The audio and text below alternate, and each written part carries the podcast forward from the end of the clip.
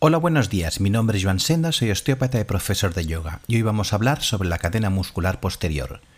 Es una cadena de músculos, piel, fascias, ligamentos, tendones, huesos y articulaciones que están situados en la parte posterior.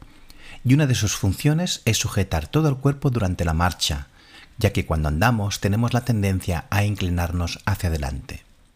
Como tiene esta función tan importante, estabilizadora, esta musculatura suele estar tensa y acortada, generando tensiones sobre todo en los isquiotibiales, glúteos, lumbares, paravertebrales, trapecios y romboides.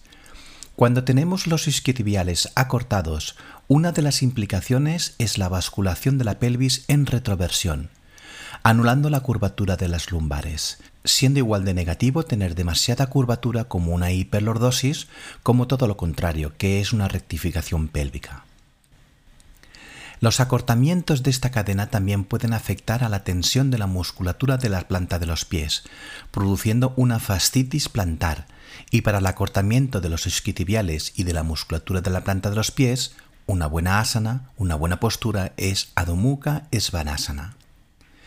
Las posturas en flexión como Uttanasana, Janusirsasana o Paschimottanasana nos van a ayudar a estirar la cadena muscular posterior. Un aspecto que tenemos que tener en cuenta para realizar las flexiones son las patologías de los discos vertebrales, que ya hablaremos en otra ocasión. Como hernias discales dolorosas, las flexiones como Paschimottanasana están contraindicadas.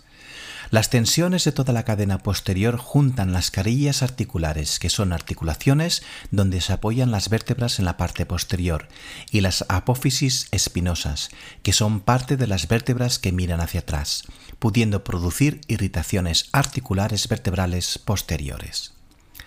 Las escápulas tienen tendencia a estar juntas por tensión de la musculatura del romboides, produciendo síndrome de romboides, que es un dolor como un cuchillo clavado en medio de la espalda. Para ello podemos hacer Garudasana, que al llevar los brazos hacia adelante abrimos las escápulas. Uno de los órganos que se ven afectados por la tensión de la musculatura posterior son los riñones, y como las glándulas suprarrenales están situadas encima, también se ven afectadas por compresión, y eso hace que tanto los riñones como las suprarrenales sean poco esponjosas y no trabajen adecuadamente, y por ello una falta de limpieza de la sangre y un estrés acumulado en las suprarrenales. La cadena muscular posterior acortada hace que el centro de gravedad esté desplazado hacia atrás y se le corresponda con personas con poca iniciativa, con poca fuerza para tirar hacia adelante y un estado de alerta y de defensa. Para ello las posturas hacia adelante van a corregir tanto la estructura como los aspectos emocionales y psicológicos. Bueno, espero que os haya gustado. Hasta la próxima.